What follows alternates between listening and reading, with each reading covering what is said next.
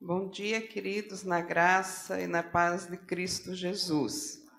Bom ver uns rostinhos que fazia tempo que a gente não via por aqui. Queridos, eh, nós estamos então aí falando sobre a série Reino de Deus. Estou dentro ou fora. E aí, domingo passado foi falado sobre o reino de Deus e a justiça. Hoje nós temos então a incumbência de pensar sobre o reino de Deus e a paz.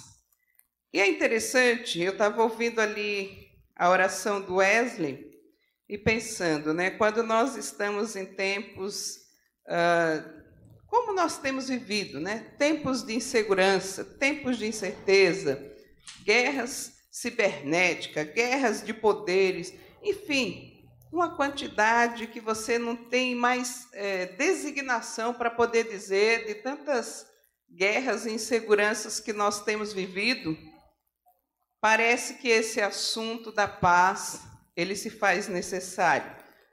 Mas o problema é que nós, como cristãos, precisamos perguntar que tipo de paz nós temos ouvido, ansiado ou vivido. E então, diante disso, eu queria convidar você aí para abrir a sua Bíblia para uh, ouvir o que o Senhor Jesus disse aos seus discípulos a respeito do reino dele e a sua paz. João capítulo 15, versículo de número 27.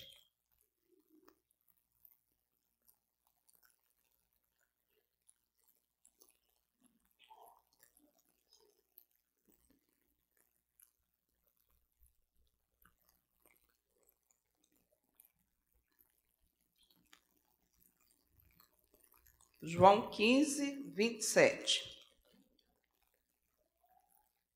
Jesus disse assim aos seus discípulos: Deixo-vos a paz, a minha paz vos dou. Não vou-la dou como o mundo a dá.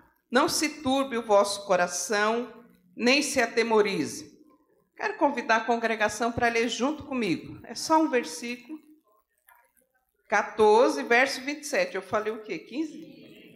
Ah, corrige aí, gente. 14, 27. Vamos ler juntos? Deixo-vos a paz, a minha paz vos dou. Não vou como o mundo a dar.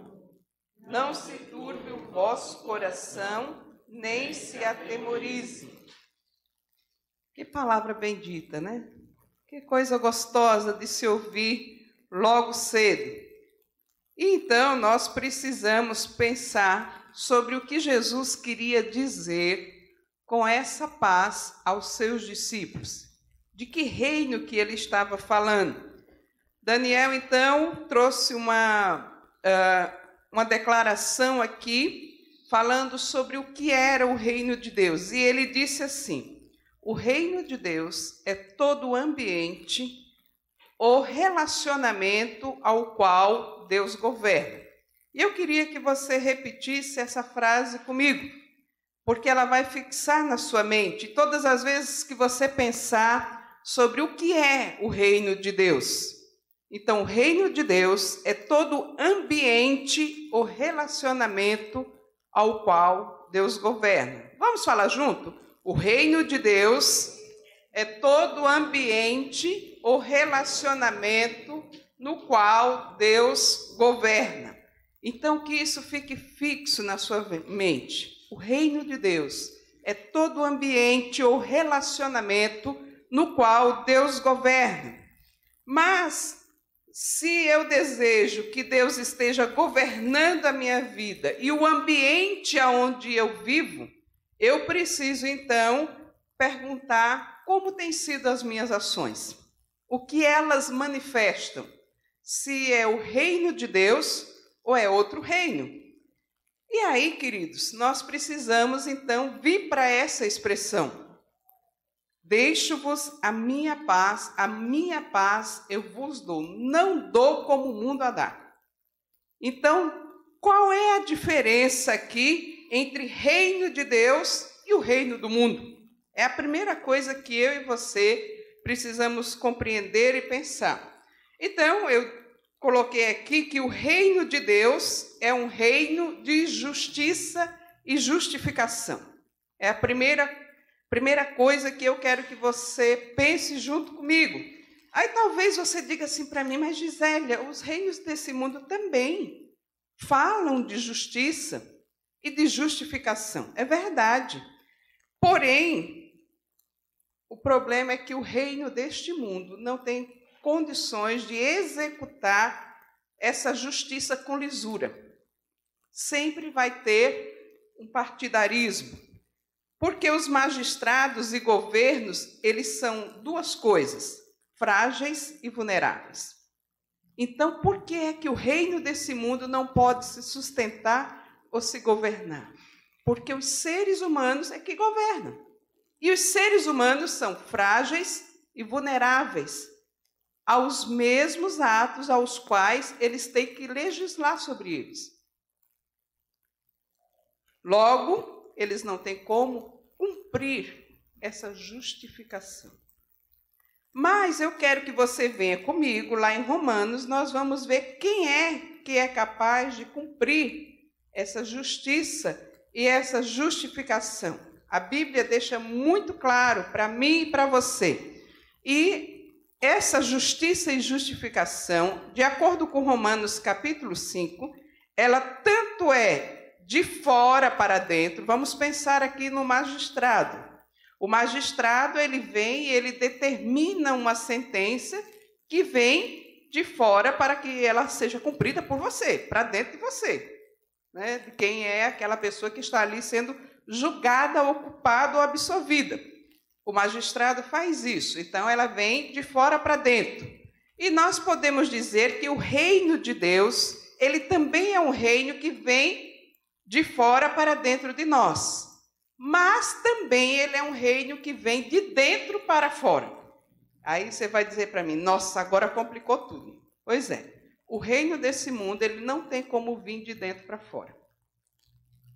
Ele só tem como vir de fora para dentro. Então ele encontra um ser humano vulnerável e frágil. Com outro ser humano, que é o magistrado, que determina que é também um ser humano vulnerável e frágil. Mas venha comigo aqui. Romanos capítulo 5 fala algumas coisas que eu e você podemos entender e experimentar esse reino de uma forma muito mais intensa. E o próprio Jesus disse que o reino dele estava pronto para que eu e você pudéssemos experimentá-lo e vivenciá-lo a partir de duas coisas: crer e receber. Lá no capítulo 1 de João, versículo de número 12, ele diz isso: todo aquele que crê e receber, a mim recebe o meu reino. E aí, Romanos 5, nós vamos então entender aqui como é que esse reino de Deus, ele veio e se estabeleceu. Leia comigo aí o versículos primeiro e depois o versículo uh, de número 6 até o versículo de número 11. Acompanhe comigo aí. Eu quero já ressaltar que nós vamos ler aqui vários textos hoje.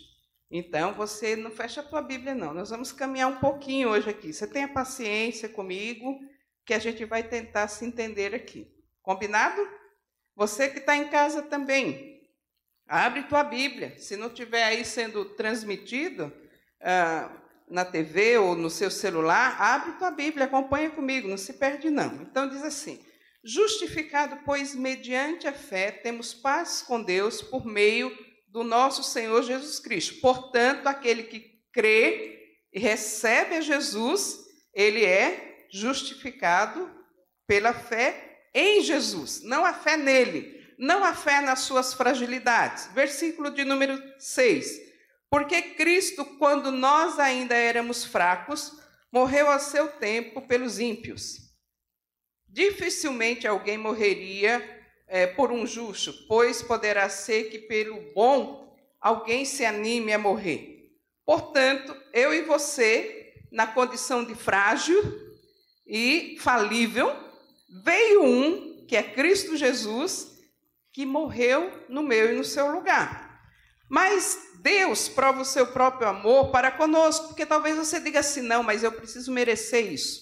E aí é que vem a grande diferença do reino deste mundo e do reino é, de Deus, que vem em Jesus e prova o seu amor. De que forma? Tendo Cristo morrido por nós, sendo nós ainda pecadores. Logo, muito mais agora, sendo já justificado pelo seu sangue, já tendo recebido, já tendo crido em Jesus, seremos salvos da ira vindoura, da ira vindoura. Porque se nós, quando éramos inimigos, fomos reconciliados com Deus mediante a morte do seu filho, muito mais, estando já reconciliados, seremos salvos pela sua vinda. E aí ele está se referindo à segunda vinda. E ele então diz assim: Mas o que, que eu vou fazer, Gisele? Ok, eu recebi, eu criei e recebi esse reino, mas o que, que eu faço até ele voltar? Até esse tempo chegar? E aí ele vai dar uma missão para mim, para você, e diz o que, que é que eu e você precisamos fazer. Olha só. E não apenas isso, mas também nos gloriamos em Deus por nosso Senhor Jesus Cristo, por intermédio de quem agora nós recebemos a reconciliação. Então, recebemos e temos uma missão aí. E o apóstolo Paulo diz que a nossa missão é levar essa mesma reconciliação a todos os outros. Então, querido, nós uh, temos aí duas circunstâncias sendo uh, colocadas para nós: a circunstância de fora para dentro. Né? Ele decidiu barrar o mal no mundo e ele decidiu fazer isso através de Cristo Jesus. Adão vem e peca e traz o mal a todos os homens, mas ele decide barrar esse mal e ele decide não somente barrar o mal, mas ele decide executar o juízo aí por esse mal. De que forma? Cristo assumindo o lugar meu e seu. Portanto, trazendo um reino qual ele vem de fora para dentro, porque nem eu nem você teríamos condições de cumprir a pena. E Romanos 3:23 diz que a pena era a morte, morte eterna. Logo, portanto, esse reino vem se estabelece a partir do ato de Jesus trazendo a paz entre Deus e os homens, entre os homens e Deus. Aí talvez você diga assim para mim, mas está tudo certo aqui, não vejo nenhum problema. Mas eu quero então explicar agora como é que esse reino acontece, essa justificação e essa justiça acontece de dentro para fora. Porque se nós fôssemos parar aqui, portanto, todo mundo estava aí zerado vamos dizer assim. Está todo mundo quites com Deus. Mas como é que esse reino, então, ele ocorre de dentro para fora? E aí vamos voltar de novo lá em João, no capítulo 13, aonde nós estávamos, e nós vamos ler o versículo anterior.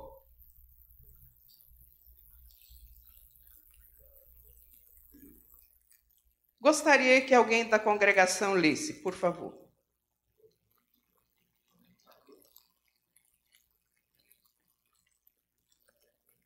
João 14, 26. Eu estou toda hora atrapalhando os capítulos. Mas o Auxiliador, que é o Espírito Santo, o Pai vai mandar em meu nome, vai ensinar tudo a vocês. Ele vai lembrar a vocês de tudo que eu já lhes. Pula aí um pouquinho, vai lá no 16, no versículo de número 13. E lê também, Wesley, por favor. Lê do 13 até o 15. Uhum. Porém, quando vier o Espírito da verdade, ele guiará a vocês para toda a verdade. Ele não vai falar por si mesmo. Ele vai ensinar o que ouviu e vai falar sobre coisas que ainda não vão acontecer.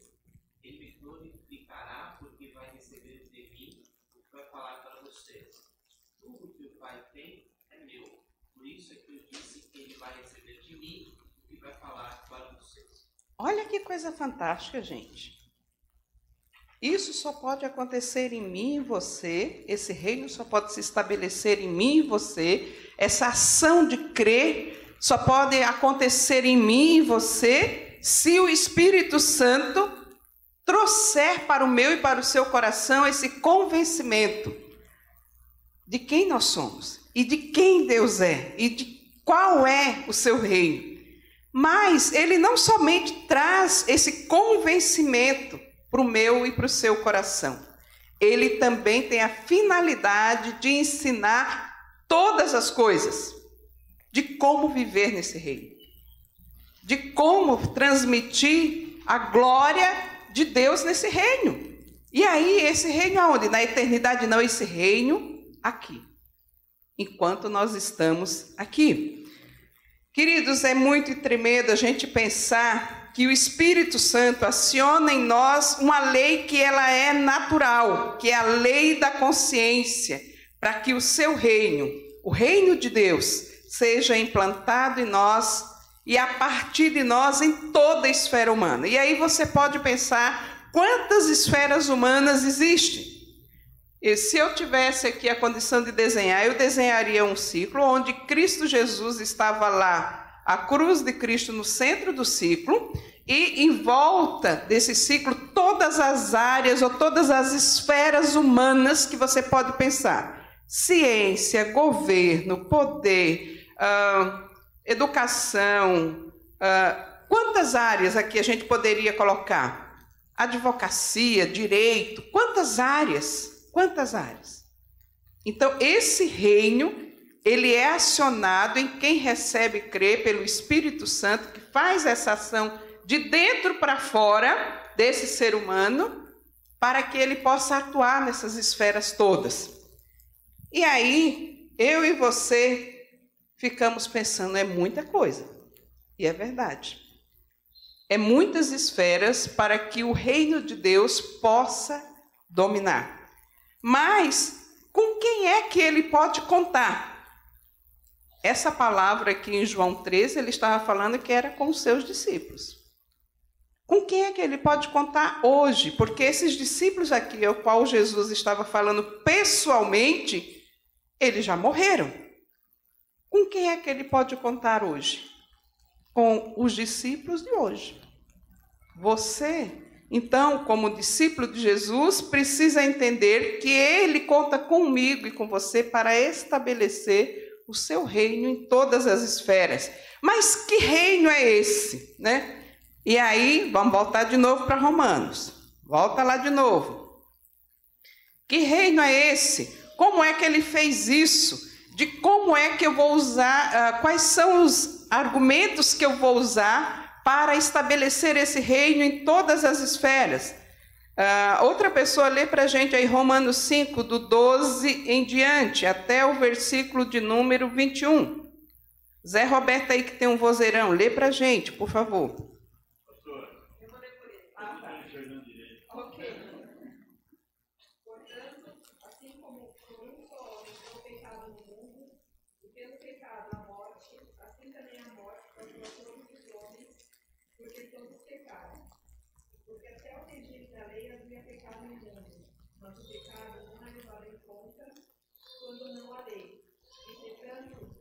dominou a morte desde Adão até Moisés, mesmo sobre aqueles que não pecaram, a semelhança da transgressão de Adão, o qual prefigurava aquele que havia de vir. Todavia, não é assim o dom gratuito como a ofensa, porque se pela ofensa de um só morreram muitos, muito mais a graça de Deus e o dom pela graça de um só homem, Jesus Cristo, foram abundantes sobre muitos o dom, entretanto, não é como no caso em que somente um pecou, porque o julgamento derivou de uma só ofensa para a condenação.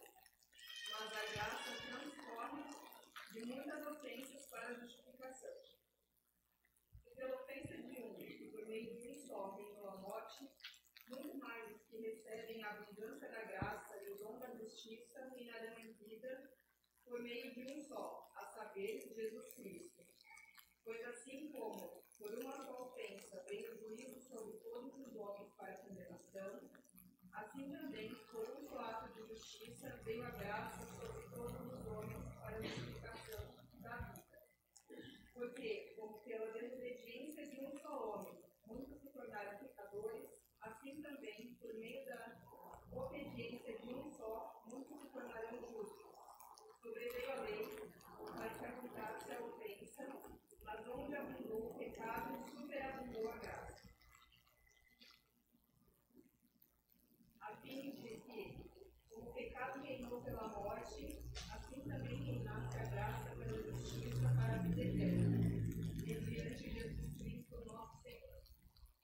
Eu poderia terminar esse texto dizendo assim: Aleluias. Eu não sei se você consegue ver a grandeza desse texto, o quanto ele é profundo e tremendo, que a paz que foi quebrada entre o ser humano e Deus lá no Éden agora é restaurada por Cristo Jesus e reintegrada a esse ser humano que agora também tem a função de restaurar outros. Aleluia! E eu e você podemos ver rapidamente algumas características desse texto. Versículo de número 12, ele diz assim: A morte entra em todos os homens e reina sobre eles. Versículo 15: Deus decide dar em Jesus, a partir do dom de Deus recebido pela graça, e passa a abençoar a muitos. Versículo de número 17: Pela ofensa de Adão reina a morte, mas pela justiça de Jesus reina vida e justificação. Versículo de número 19: Pela desobediência de Adão, muitos se tornam pecadores, pela obediência de Cristo, muitos se tornam justos. Versículo 20: A lei evidencia o pecado, mas a graça evidencia a vida eterna. Portanto, recebemos em Jesus o seu reino e a evidência da paz para todo que crê e o recebe. Um governo onde a sua vontade é soberana e ele estabelece entre os seres humanos para que vivam bem. Porém, queridos, nós sabemos muito bem que a busca da própria vontade, ela desorienta com as outras vontades. O que a gente quer dizer isso? Se eu estou buscando o reino de Deus só pela minha vontade, e não observando quais são os atos desse rei, ela vai desorientar, porque eu vou encontrar outras vontades, dizendo assim, não é do meu jeito, e o outro dizendo, não é do meu jeito.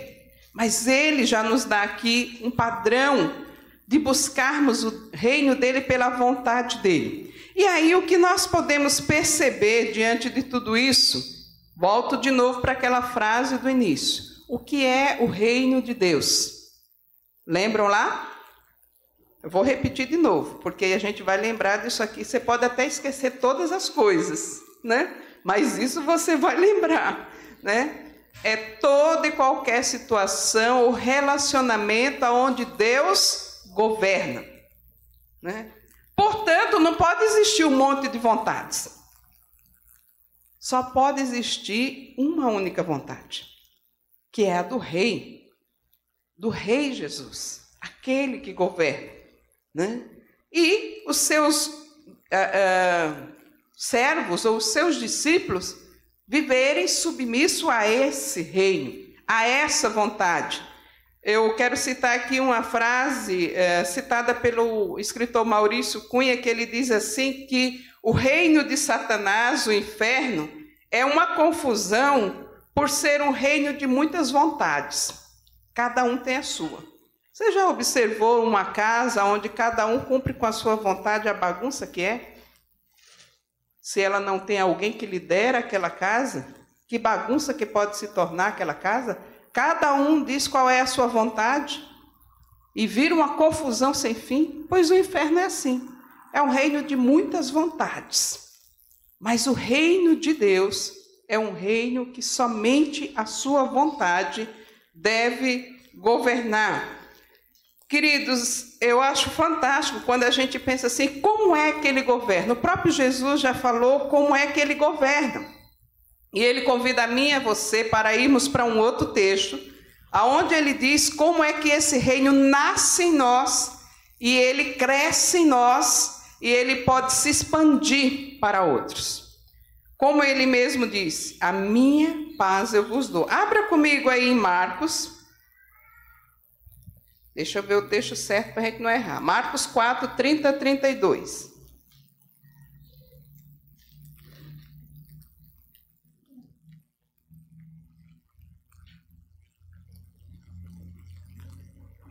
Mais alguém da congregação gostaria de ler?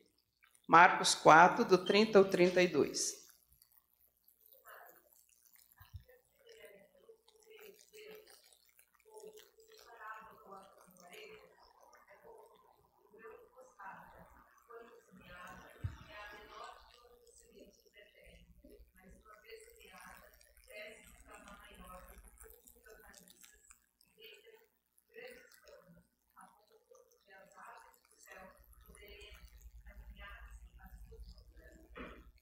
Então eu poderia começar dizendo, concluindo aquela primeira parte, é um reino que vem de fora para dentro, mas é um reino que vai de dentro para fora, porque a nossa vontade agora passa a ser submissa à vontade de um único rei, que é Jesus, e isso tudo começa com uma pequena semente. Qual é essa semente? A semente de que ele planta no nosso coração a fé, de que ele é suficiente de que ele é capaz de fazer tudo aquilo que ele já prometeu. Assim como ele demonstrou com a sua vida aqui. E ele começa aqui nesse texto dizendo: é como um grão de mostarda que é semeado, semeado. A fé, quando ela brota no meu e no seu coração, ela é essa pequena semente.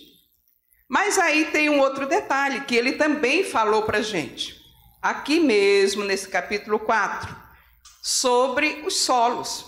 Cada coração é um solo diferente. Como a gente tem diversas áreas é, de domínio e governo humano, nós também temos aí os solos diferentes.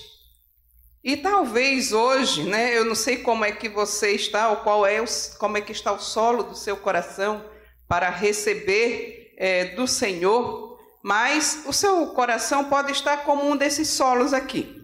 Veja aí comigo. Versículo de número 16. Você está no mesmo capítulo de Marcos 4. Veja o versículo de número 16.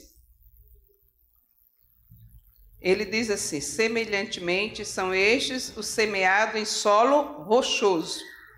É um tipo de solo, os quais, ouvindo a palavra, logo a recebe com alegria mas eles não têm raiz em si mesmos, sendo antes de pouca duração, e lhe sendo chegada a angústia ou a perseguição por causa da palavra, logo se escandaliza.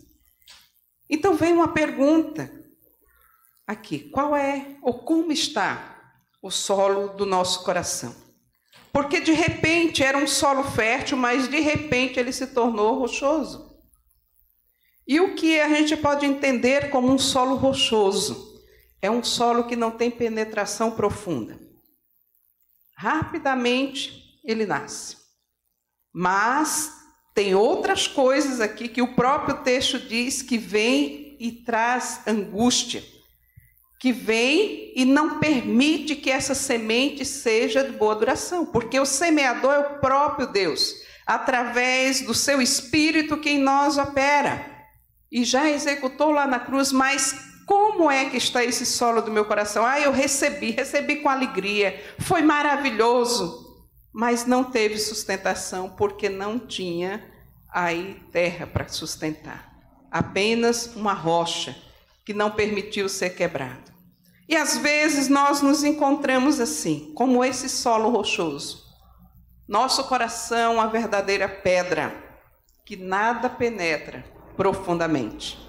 Embora tudo aquilo que cai superficialmente possa nascer, mas não penetra profundamente. E aí ele vai e fala do outro solo, que é o solo dos espinhos. E ele diz: o solo espinhoso, versículo de número 18. Outros, semeados entre os espinhos, são os que ouvem a palavra, mas os cuidados do mundo, a fascinação das riquezas e as demais ambição, concorrendo, sufocam a palavra, ficando ela infrutífera. Talvez, queridos, tenhamos pessoas que estão assim. Um solo rochoso, um solo cheio de espinho, e a semente está sendo semeada. A semente de vida, a semente que produz o reino que deveria produzir cem por um. Mas o solo ele tem essas duas características. Ou melhor, as três. Porque se ele continua como um solo fértil, ele vai dar 100 por um. Mas se ele está rochoso, ou se ele está entre os espinhos, provavelmente nós precisamos ouvir o Senhor falando conosco. É interessante porque na Bíblia, todas as vezes que Jesus fala com acolhimento, com aconchego, ele repete o nome da pessoa mais de uma vez: Marta, Marta, Saulo, Saulo, Pedro, Pedro. Qual seria o nome então que ele iria falar nessa manhã? Será que era o meu, o seu? Nos convidando para que a gente possa ouvir o que ele tem para nos dizer? Eu diria, Gisélia, Gisélia, e o que, que ele tem para dizer para mim e para você diante dessa palavra? Que o solo está rochoso por conta de diversas questões. Eu quero que você Pense no seu nome. E Deus falando o seu nome. E agora escuta o que ele está dizendo para você. Os seus pecados estão perdoados. Escuta mais uma vez. Os seus pecados estão perdoados. Os seus pecados estão perdoados. Que palavra poderosa. Para mim é. Eu não sei se é para você, mas para mim é poderosa essa palavra. Os seus pecados estão perdoados. Eu venho para trazer a paz entre você e eu. É isso que ele está dizendo para mim. Entre você, Gisélia, e Jesus. Eu venho para trazer a paz. E eu estou deixando a minha paz. E a paz de Deus não pode se instalar em nós se não for a partir desse perdão que ele já nos deu. E eu quero dizer mais uma vez: os seus pecados estão perdoados. Mas ele continua falando ali sobre essa paz. E ele vai dizer assim que tem coisas que talvez vai precipitar outras situações em nós. Ok, o meu coração já foi quebrantado, eu entendi que é, esses espinhos têm que ser arrancados aqui do meu coração e agora eu sou uma terra fértil, como diz aqui o texto do grão de mostarda. E aí ele diz que essa árvore vai crescer e ela vai expandir os seus ramos e as aves do céu vão poder vir se anear nela. Mas a gente sabe muito bem que dentro do crescimento existe algumas coisas que vai provocar algumas reações em nós. Vamos pensar aqui em algumas coisas que podem trazer reações para que essa semente não cresça tão adequadamente em nós. Vamos pensar nos eventos naturais de uma árvore. A árvore está lá plantada e ela pode receber muito sol. Esses dias atrás estava frio e seco. A gente olhava para as árvores, eu, todos os dias eu olho lá para o Getsemane, da janela da minha área de serviço, estava tudo feia, seca, cinzenta. Né? Em qualquer lugar que você passava, estava assim. As árvores esquisitas. Né? Aí, de repente, o tempo vai mudar. Agora, o tempo não está mais seco, mas continua frio. Mas vem o quê? Vem o vento. E o que, que o vento faz? Balança as bichinhas das árvores, mas balança com força, gente. Eu que moro lá no 13 terceiro andar, eu falo assim que é, só falta derrubar a gente, o vento lá em cima. Canta na janela, mas ele tem uma finalidade: derrubar as folhas secas, derrubar os galhos secos, para que a vida nova possa fluir. E como é que a gente pode pensar que isso acontece? é um segredo. Você pode dominar isso? Esse crescimento? Você não pode. Você não tem controle sobre isso. Mas a própria natureza faz. Quando vem as situações difíceis na minha e na sua vida, é Deus nos dando oportunidade de experimentar a sua palavra na prática. De experimentar esse crescimento na prática. É balançando-nos como as árvores para que as folhas secas caiam. Aquilo que não é tão importante fique para trás. Os galhos que estão atrapalhando a beleza de outros florir e se é, é, manifestar a sua glória toda, sejam quebrados. Mas nós, diferentemente das aves, nós queremos então, ó, nos segurar ali. Não, ó, isso aqui ninguém mexe. Isso aqui ninguém põe a mão. Não, porque eu sou assim. E aí até cantamos a história da Gabriela, né? Eu nasci assim, vou viver assim, vou morrer assim. E o vento está balançando, querendo tirar as folhas secas, querendo tirar os galhos secos, e aí vem o medo. Vem o desassossego. Nossa, que tempestade. Eu já ouvi, né? E já falei aqui que tem muita gente que fala assim: quanto mais oro, mais assombração aparece. Estou numa fase que o vento só passa lá na minha casa, não passa na do vizinho. E por aí nós vamos dando todas as frases, mas esse é um tempo que Deus está promovendo mudança. Mudança nas nossas vidas. Mudança de paradigma. Mudança de pensamento. Mudança de forma de ver e de implementar o reino de Deus nas nossas próprias vidas e na vida daqueles que estão nós, próximo de nós. Mas nós ficamos, como disse Jesus, quando ele termina encorajando os discípulos: não se atemorize, não se turbe, porque quando o vento vem e faz aquele u todo, oxe, eu quando antes, quando eu comecei a morar no apartamento, eu tinha medo daquele barulho. Eu achava que era assombração. Minhas filhas ficavam desesperadas, né, quando era pequena, porque era assombração vindo e era só o vento fazendo barulho na janela. É só o vento querendo derrubar as folhas secas. É só o vento querendo derrubar os galhos que estão mortos. Tirar as situações que não servem para nada na vida da gente. E a gente fica lá segurando. Não, porque de repente essa folhinha pode voltar a ficar verdinha de novo. Não vai ficar, queridos. Todos os anos a gente corta aqui a roseira, e esse ano eu cortei duas vezes por falta de uma. Quando você chega lá, ela está bonitona.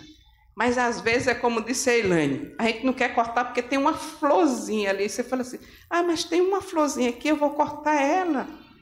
Tem que cortar. Senão ela não vai ficar bonita. E aí vem essa turbulência toda. Não é fácil. Mas é uma oportunidade que Jesus está dando para mim e para você. Para ouvirmos a voz dele. Eu dou a minha paz a você não é como o mundo. Ela não depende de circunstância. Ela não depende do momento em que o mundo está vivendo. Porque a minha paz, ela vai de eternidade a eternidade. A minha presença em você, essa semente que eu plantei em você, ela não morre porque você morreu. Ela vai para toda a eternidade. Então, como é que nós vamos viver? atemorizado? Não, ele diz: Olha, não fica turbado, não aí, não fica desassossegado, não, correndo de um lado para o outro. Não, porque agora é assim, não, porque agora é. Não. Tranquiliza teu coração. Tranquiliza teu coração e experimenta essa paz que ele quer nos dar. É interessante porque uma das coisas que acontece rapidamente em nós, às vezes a gente olha para Pedro assim e diz assim: Nossa, Pedro era um cara indigno, né? Ah, quantas besteiras Pedro fez. Pedro está lá no barco e tal, e aí quando ele vê Jesus, ele já corre logo e fala: ah, se for o Senhor mesmo, o Senhor me manda. E Jesus fala: venha. Jesus não rejeita a impulsividade de Pedro. Né? Pedro vira para Jesus e diz assim: olha, não somente lavar os meus pés, me dá um banho inteiro. Né? Ele não rejeita. Aí ele continua lá, né, naquele auê todo de Pedro. Pedro diz assim: Olha, Jesus, eu vou contigo para onde o senhor for. Se o senhor, é, qualquer lugar eu estou contigo, estou pronto até para morrer contigo. Aí Jesus vira para ele e fala assim: Pedro, meu querido, hoje tu vai me negar três vezes, mas eu não estou te rejeitando, não. Ele diz isso para mim e para você. Ele não nos rejeita por causa do nosso temperamento, mas ele fala assim: vem experimente a paz que eu vos dou. Deixe eu limpar a sua vida, deixe eu limpar o seu coração, deixe eu limpar você para que você produza mais, para que você floresça mais. E o que eu acho fantástico é que esse reino de paz de Jesus, ele não depende da circunstância que eu e você estamos vivendo. Ele é completamente antagônico. Olha, eu vou dar aqui algumas coisas que eu acho bem antagônico. Olha só uma coisa do reino de Deus que é antagônico. Quanto mais eu dou, mas eu tenho. Não é um negócio antagônico? Para mim é. Porque o normal do ser humano é assim: eu vou segurar. Eu vou. Ai, e se amanhã eu não tiver mais? Mas no reino de Deus, quanto mais eu dou, seja amor, seja dinheiro, seja o seu tempo, seja o que for, mais você tem. É uma lógica inversa, é uma matemática que não dá para se explicar. Quanto mais eu me permito ser limpo, mais belo e florido fico. Mais dá para se ver o reluzir de Jesus na minha vida. Quanto mais eu me desprendo, mais eu me satisfaço. Então, eu digo para você, talvez o seu solo seja um desses dois aqui, ó. E que você está doido para pular fora do reino. Por isso que a gente propôs reino de Deus, dentro ou fora. Não pule fora do reino, pule para dentro. Pule para dentro, mergulhe com muita profundidade, porque o que ele tem para a minha vida e para a sua vida é o melhor. Você pode relutar com as tempestades, elas vão acontecer do mesmo jeito. Você tem a oportunidade de relutar sozinho, ficando na mesmice que você acha que vale a pena porque você conhece, ou você pode lutar dizendo assim: Eu quero o melhor de Deus, eu quero o que Ele tem para mim. Eu não sei o que, que é. Talvez eu me surpreenda muito e vou ter que me adaptar nesse melhor dele, mas é o melhor e eu quero me adaptar à vontade dele. Eu quero estar um com a vontade de dele. E aí, queridos, eu quero chamar o Ministério de Louvor que vai cantar uma música que tem tudo a ver com isso, mas eu quero concluir aqui retornando a alguns pontos. Primeiro, o que é reino de Deus? Então vamos falar junto? O que é reino de Deus? É todo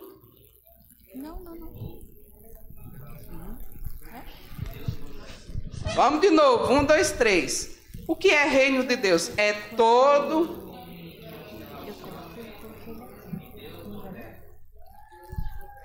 Então, queridos, além disso, qual é o ambiente ou situação na qual Deus está governando na minha vida?